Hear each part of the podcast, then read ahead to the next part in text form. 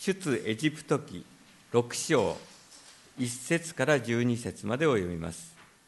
第3版のお持ちの方ですと104ページ。第1版2版の方は93ページになるかと思います。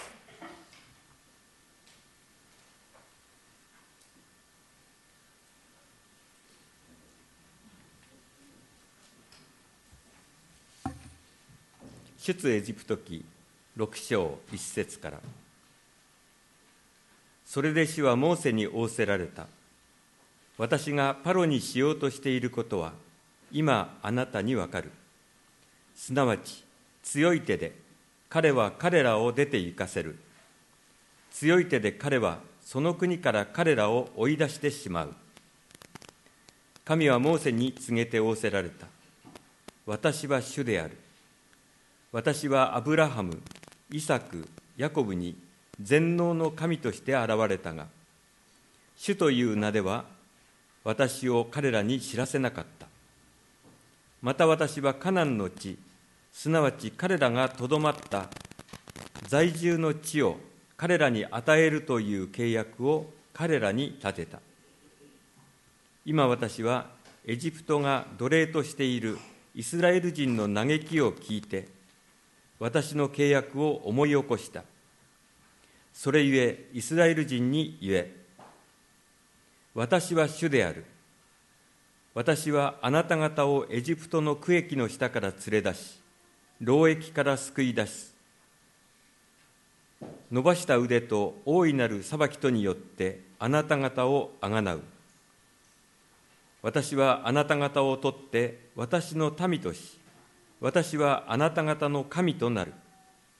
あなた方は私があなた方の神主であり、あなた方をエジプトの区域の下から連れ出すものであることを知るようになる。私はアブラハム、イサク、ヤコブに与えると誓ったその地に、あなた方を連れて行き、それをあなた方の所有として与える。私は主である。モーセはこのようにイスラエル人に話したが、彼らは落胆と激しい労役のため、モーセに聞こうとはしなかった。主はモーセに告げて仰せられた。エジプトの王パロのところへ行って、彼がイスラエル人をその国から去らせるように告げよ。しかしモーセは主の前に訴えていった。ご覧ください。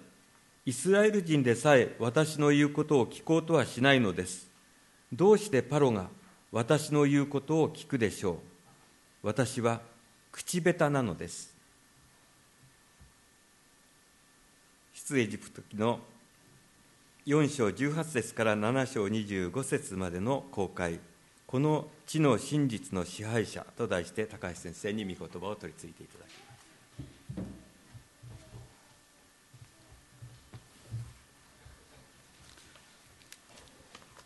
本日はマタイ4章の18節からのところを共に考えますけれども現代の私たちの感覚で聖書を読むと誤解が生まれる部分があります。今から三千数百年前ですね民族ごとに異なった神々が礼拝されていました。聖書の神ヤハベは奴隷の民ヘブル人の神。としか見られていませんでした。一方当時の世界の最強の国というとエジプトです。その王様パロまたはファラオはですね太陽神の化身と見られていた。ある記録によればですね当時のラムセス2世はこんなふうに言われたんですね。あなたはまるで太陽のようすべてのことを成し遂げる。あなたの心が望むことは必ず起こる。夜に願いをかければ明け方すぐに願いは叶う。私たちはあなたの奇跡を数多く見てきた。あなたは天地が創造されるところを見たはずだ。と、そういう賛辞が捧げられている。このファラオ、パロが奴隷民族の神にひざまく続くなど、ありえない話。先日ですね出エジプト記を現代的な解釈で脚色と言わ脚色したと言われる映画「エクソダス」を見てきましたけどもまあ聖書のストーリーを何段内にねじ曲げるんだよって真面目な牧師は頭にくると いう話ですけれども僕はそれなりに良かったのかなと思ったんですがまあですねこういうねテーマがあるんですよね。神に選ばれた男と神になろうとした男の葛藤の物語。神に選ばれた男モーセと神になろうとした男ラムサス2世の葛藤の物語。そういうふうに見るとですねあのあそれなりにああそうだよなと思える部分はありました、神に選ばれた男モーセは同胞を助けることができない自分の無力さを嘆くその一方で神になろうとしたエジプトのラムセスは人を苦しめることでまた人の苦しみに無関心になることで自分の権威を示していた。4章18節からですね、今主はですねかつて燃える芝の中からモーセに語ってそしてイスラエルの民の指導者として召し出した。でもモーセは今イテロのミディアンの祭司イテロに仕える婿婿養子のような立場だった。いや向こう養子まで行ってないんだな。向こうの下 え、みたいな感じだった。で、えー、妻と息子たちを連れて今エジプトに行きたいって、ね、恐る恐る尋ねた。そしたらイテロは安心して行きなさいと答える。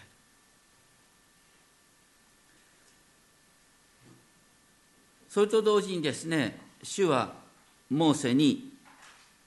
このビネアの地において現れて改めてエジプトへ行け。あなたの命を求めていた者は皆死んだ。これが、まあ、エジプトのパロの死を語るのかそれとも他の人たちの死を語るのかよう分かりません。まあここからだけですね出エジプトの年代を計算するのは難しいんですけれどもとにかくですねモーセの命を狙っていた人々はエジプトにいなくなった。だから安心していけ。でモーセは妻と息子たちを連れて行った。その時モーセは手に神の杖を持っていく。そして主はモーセにですねパロの前に立つことを命じながら私があなたの手に授けた不思議をことごとく心に留めそれをパロの前で行えしかし私は彼の心をかたくなにする。彼は民を去らせないであろうと言い添える、ね、モーセに頑張ってパロを説得しろと言いながら同時に神様はねパロは説得されないようにパロの心をかたくなにする。こんな仕事の命じ方あるかね。仕事やれと言って俺はその仕事の邪魔をするって言ってるんです。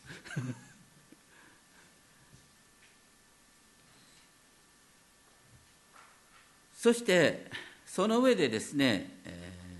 ー、そういうふうにパロがなかなかお前の説得に応じないよと言いながらその結果がどうなるかっていうことをですね知らせる。4章22節4章23節ですけども。主はモーセにですねイスラルは私の子私の遺語であるっていうふうにこうパロに向かって言えというんですね。私の子を生かせて私に仕えさせよ。もしあなたが拒んで彼を生かせないなら見よ。私はあなたの子、あなたの遺語を殺す。あの、この記述は、すごいことが書いてあるんです。イスラエルの民は今奴隷状態だけれども、神様にとっての遺語なんだ。イスラエルの民は神にとっての長男なんだ他の民族は次男三男次女。とにかくイスラエルの民は今奴隷だけれども神様にとっての長男なんだ遺語なんだと言っている。だから神の遺語をないがしろにするとエジプトの王お前の遺語エジプト人の遺語が死ぬことになるんだよ。っていうことを言いました。まさにこれから起こる銃の災いの結論をここのところで言ってですねあらかじめ十分にパロに警告しろと言った。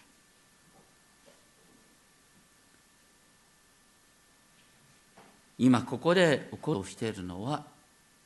イスラエルの神ヤフベとエジプトの王パロとの力比べなんです。そして4章24節以降はまあこれは出エジプト記で一番分かんない箇所。何が起こってんのかよう分からない、まあ、ただ一つはっきりしてるのはモーセの長男がまだ割礼を受けていなかった。なんでかっていうとモーセはなミレアンの最初の妻子のお婿さんでミレアンの妻子の家に嫁いでいる。嫁いでんだまあそういうことで思い通りにならなかったのかもしれません。とにかくイスラエルを救うというモーセがその息子に割礼を施してない。今モーセは殺されそうになる。そこのとこでモーセの奥さんのチッポラがですね起点を聞かせてすぐにその場で手元にある、ね、火打ち石でモーセの長男の正規の男性器の包皮を切り取る割礼を施す。でその血をなんとモーセの正規につけた。両足っていうのは正規というふうに解釈できるんですけども。それによってまあ助かったって話なんですがまあ、聖書に出てくるですね家の長課長は大抵、えー、頼りにならないんだよねいざとなったらね、えー、ここでもそういう感じ。奥さんのおかげで助かったなっていう話なんですけども、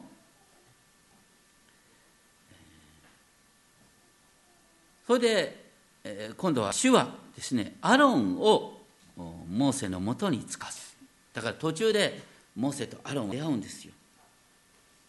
ハグし合う。そして今ね、口下手なモーセに代わってアロンがイスラエルの民を説得する。でその結果として彼らはイスラエルの民は主がイスラエル人を代わりにその苦しみをご覧になったことを聞いてひざまずいて主を礼拝した、ね、これは多分ねやっぱり日頃からアロンアロンの家が尊敬を受けてたからだからねこう訳も分かんないモーセが来てみんなが主を礼拝するなんていうのはやっぱりアロンさんのおかげなのかなと思いますけれどもとにかく実なことだったんですね。奴隷でありながらイスラエルの民はイスラエルの神を忘れていなかったということですね。モーセとアロンは勇気を受けて今エジプトの王の前に立つ。でもね自分は太陽神の化身だって思う。パロが言うこと聞くわけなんかないよね。五章二節。ヤーウェとは一体何者か。なんで俺がそいつの話聞かなきゃいけないんだよ。当然の話です。それで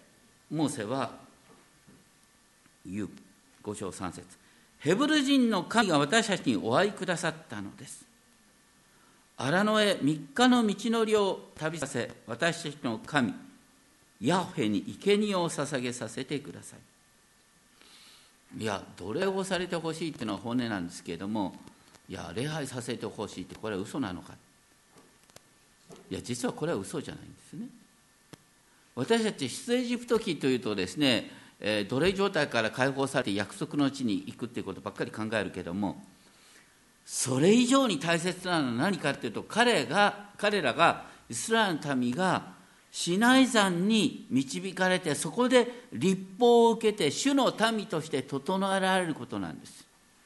主の民として整えられることなしにですね約束の地に行きようもないし行ったってしょうがないんです。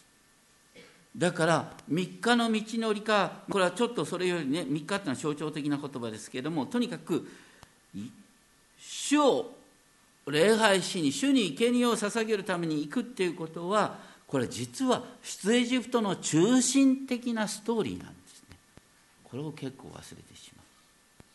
う。私たちも目の前の問題が解決することばっかり考えるんですけど目の前の問題解決したところで必ず人生は一難一難去ってまた一難なんです。大切なのは今ここで混乱のただ中で神が私を守ってくださっているっていうことが分かるようになることそれがとても大切なんです。でも現実にはあのねしばしば神のご支配が分かるために目の前に試練が生まれるっていうことがある。それが実際そういうことになった。パロはですねモーセから言われて頭にきてですねそんなこと言うんだったらいじめてやると言ってねこう異教の王は災いを下すことによって自分の権威を表すなんですね。今までですねレンガをたくさん作らせた。レンガを作るためには藁が必要だった。これからは藁を与えない。でも同じ分だけのですねレンガを作れ5章14節に定められた分のレンガを作れ。この定められた分っていうのを多分ロシア語にするとノルマっていう言葉になるのかなと思いますがノルマっていう言葉はなんか僕はどうもこういう話を見るとなんか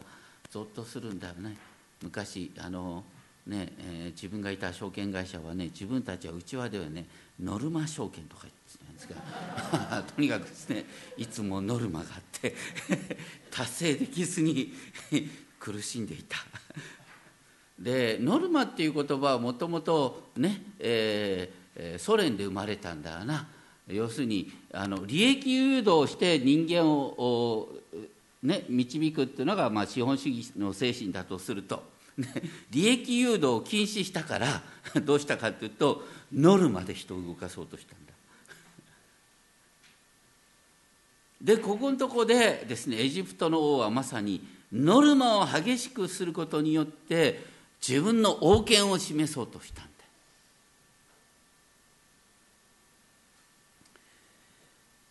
期待と反対に区域が増し加わったことでイスラエルの民はですねわあなんだよモーセのせいでこんなことになっちゃった。主がモーセとアランを裁くように。って言った。モーセもですね主に向かってこうぶたれた。五章の22節ですかね。主よなぜあなたはこの民に害をお与えになるのか。何のために私を使わされたのか。私がパロのところに行ってあなたの皆によって語ってからパロはこの民に害を与えています。まあ簡単に言うと神様の命令に従ったおかげでこんな目に遭ってんですよ。神様どうしてくれるんだよって。神様に訴えてるんです。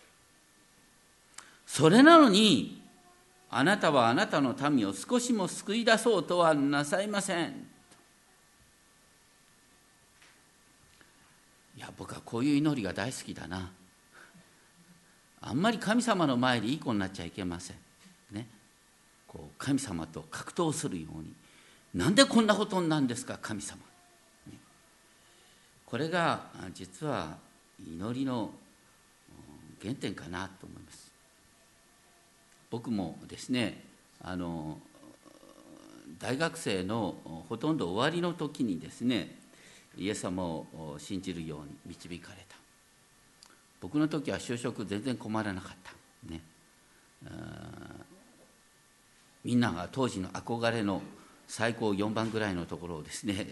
ずっと泣いて取っていくんですよ。どうしようかなどっちがいいかなどっちがいいかなって迷いながら主の導きを求めて祈って。結果的に、ね、野村証券に入ったんですが入って3日目に主の御心を読み間違えたと深く後悔した。それ以来主の御心は分かんないもんだと思うようになったんですが。札幌支店でね大体個人営業しないって言ったから入ったはずなのになんでこういうことになるんだよ。でもねあのアメリカで信仰に導かれた時にとにかく祈るんだ困ったことがあったら何でも祈るんだっていうことをねしつけられてきたもんですからとにかくうもう本当に祈って祈って祈ってとにかく神様このノルマをどうにかね野村でノルマ。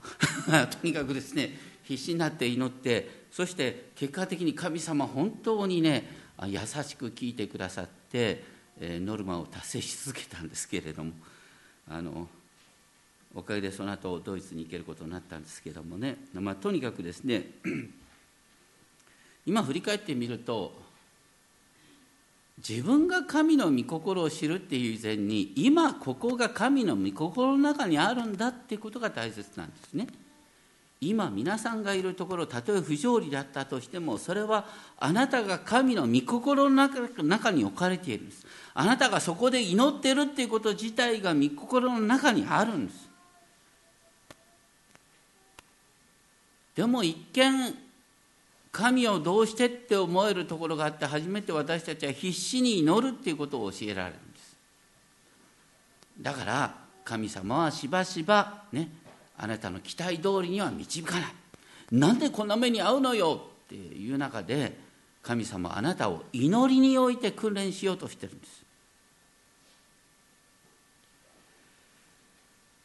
そして 神様はモーセにおっしゃった。6章1節私がパロにしようとしていることは今にあなたに分かる。物事が期待外れに進んでいるように見える時今分からなくても今に分かる。これこそが信仰なんだな。今に分かる。そしてすなわち強い手で彼は彼らを出て行かせる強い手で彼はその国から彼らを追い出してしまう。この強い手っていうのはパロの強い手なのか神の強い手なのかどっちとも解釈できます。これあえてねどっちとも言わない方がいいと思いますね。パロは強い手でイスラエルの民を迫害している。でも神はさらに強い手でパロを動かすっていうことを言ってるんです。そして6章3節。主はモーセにねこうおっしゃった。私はヤフェである。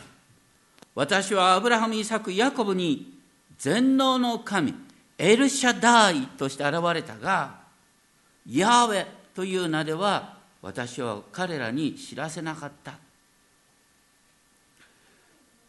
全能の神、エルシャダイっていうのは、まあ、これは素晴らしい言葉ですね。でもここでは私はイヤハウェ、私は私はあるというものである。という名で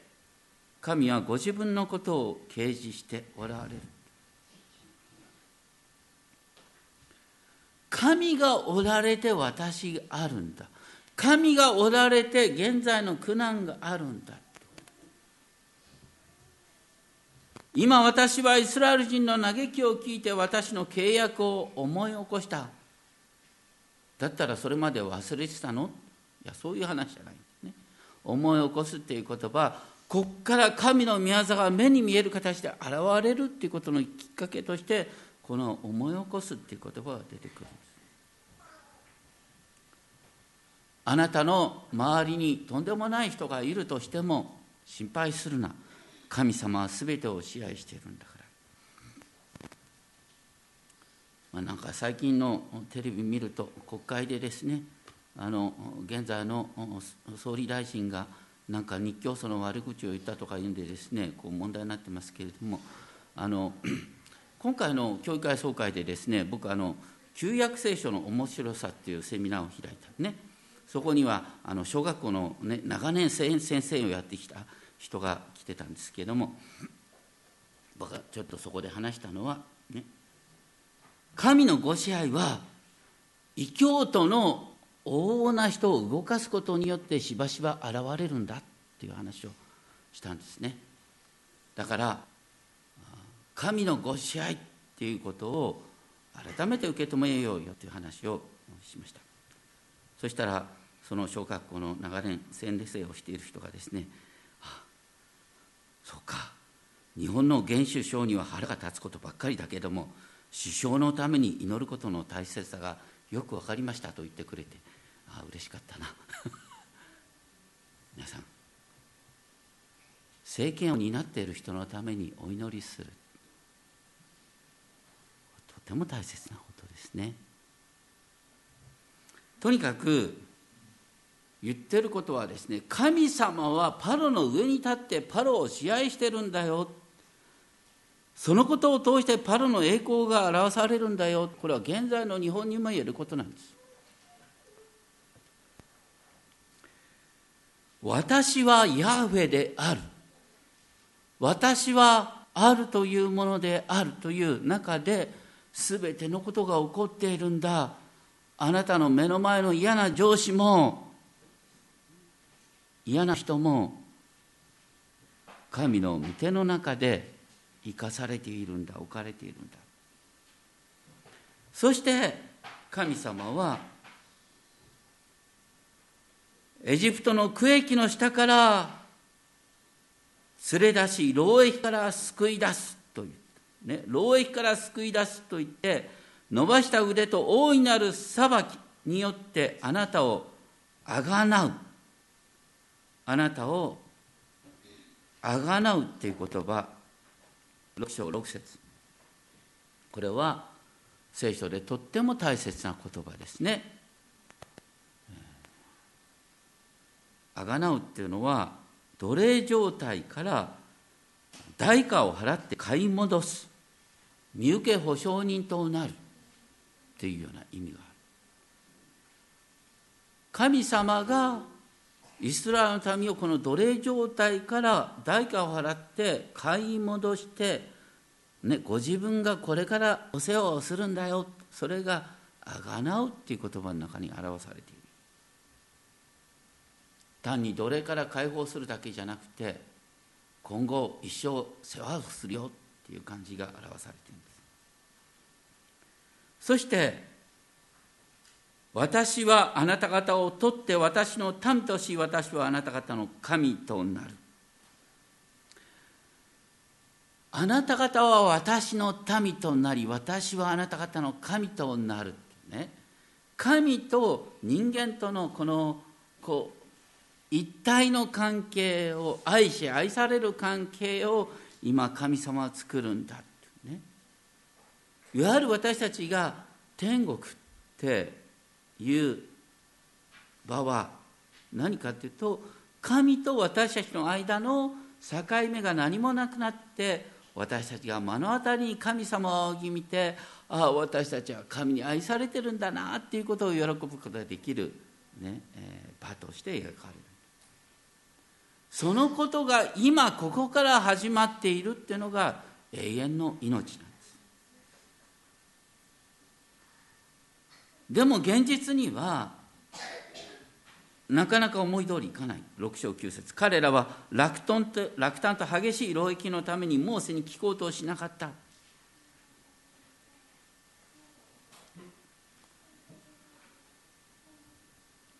でも落胆の中で問われているのはお祈りするっていうことだ。そして時が来たら分かるよっていうことを信じることなんだ。主はですねさらにモーセに言う。6章11節。エジプトの王パロのもとに行って告げよそれに対してモーセはイスラエル人でさえ私の言うことを聞こうとしないのです。どうしてパロが私の言うことを聞くでしょう。本当に求むだよな。さらに私は口下手なのです。こう口下手なのですっていう言葉は新科学の脚注を見ると面白いですが唇に割礼がないってね。唇に割礼がない。だからまあモーセが言いたかったのはいつももごもごとしてて滑舌が悪くて声がよう通らないんで、唇に包皮がかかってるっていう感じを言いたかった。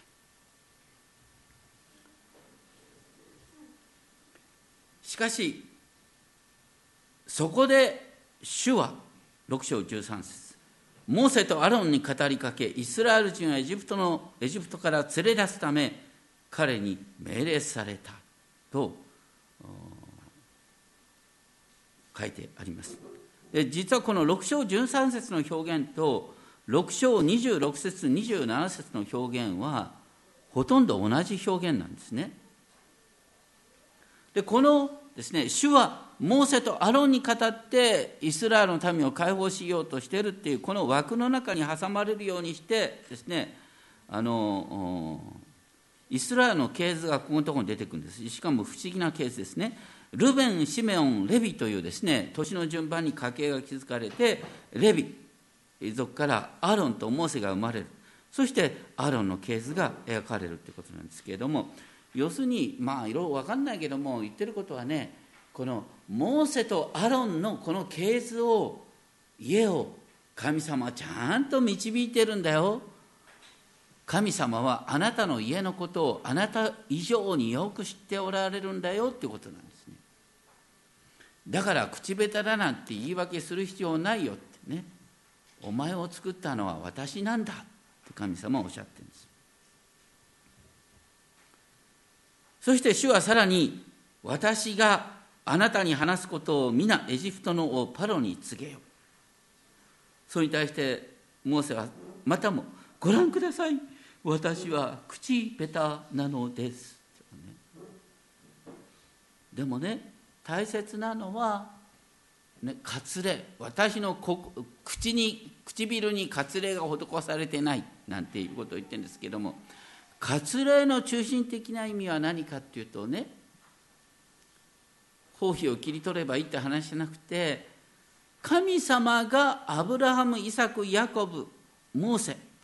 こうイスラエルの民を導いておられる。神は私たちと共におられるということを覚える印として割礼があるんです。それになんで私の唇に割礼がないなんていうことを言うのか。あなたは私の選んだ器だ。そしてあなたの仕事に差し当たり成果を生まれさせないのは私なんだ。でもやれって言うんですね。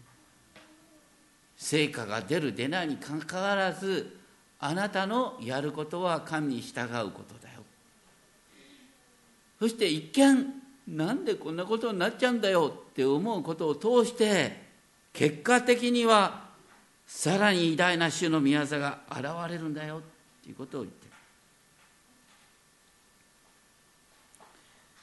中心は7章5節エジプトは私が主であることを知るようになる。そしてこの結論モーセとアロンは主が彼らに命じ命じた通りにした。主が命じた通りにした。でその後ですねパロの前で杖を蛇に変える不思議を示す。でもエジプトのまじない師も同じように杖を蛇に変えた。でもアロンの杖は彼らの杖を飲み込んだ。だからエジプトではですねこの蛇っていうのはいわゆる神聖な動物だったんですけれどもそのエジプトの蛇を神の杖が飲み込んだっていうことを通して神様こそがイスラエルの神こそが支配者なんだっていうことを示そうとしている。ただパロの心はかたくなになって彼らの言うことを聞かなかった。でもそれは主の仰せられた通りまさに想定通りだった。で次に銃の災いの第一が始まる。それはナイルの水が血に変わるっていうことだった。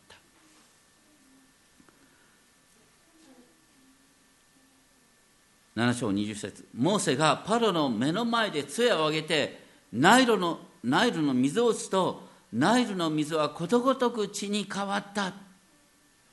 ナイルの魚は死にナイルは臭くなりエジプト人はナイルの水を飲むことができなくなった。母なるナイル。それが血に変わった。ところがここで唖然とするのはなんとエジプトの呪法師たちも彼の秘術を使って同じことをした。それでパロの心はかたくなりになった。エジプトの王はなんで神としての権威を主張できたかっていうと、ナイル川の治水工事なんです、ナイル川っていうのは定期的に氾濫を起こすわけですよ。だからナイル川を治めることを通してエジプトの王は権威を持ってたはずなのに何？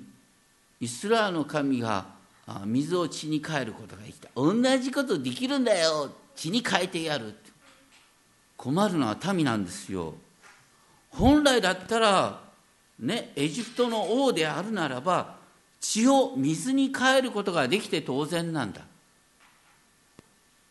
ところが災いを起こすことができたって言って安心して神様に従おうとしなかった。ここのところにですねいわゆるエジプトの王の勝手さが現れる最初に言ったように異教の王は災いを下すことによって人々を脅して従わせようとする。聖書の神は災いを与えないことはないんです。聖書の神は災いを与えるんです。でも災いのただ中ではるかに勝る神の力を示すんです。異教の神は災いを起こすことができる。でも聖書の神は災いを益に変えることができるってこの違いがよく分かってない人がいるんですね。日本の中ではねたたたりに合わないようにいろんな神々に気を使いながら、ね、そうたたりに合わないようにっていう人が教会に来てですね祈祷課題を聞くと大抵ギフッと置くんですよ。教会に来るとなんかあそこのとこでがんあそこのとこで破産あそこのとこでこういう病気になったとかなんか教会に来てる人は悪いことばっかり起こってるみたいなんて聞いてえ、はあ、ぱりこんなとこ来ないことにしようって思う人がいるらしいですよ。それはどういうことかって私たちはね災いなんかへっちゃらだよ、まあ、へっちゃらでもないんだけど、まあ、とにかくね。災いをオープンに語ることができるってことが私たちの強さなんだよ。クリスチャンの強さって災いを平気で語ることができる。なぜなら災いは私たちをねこうダメにすることはないんだ。私たちは災いの中で神の栄光を表すことができるって信じてるからですよ。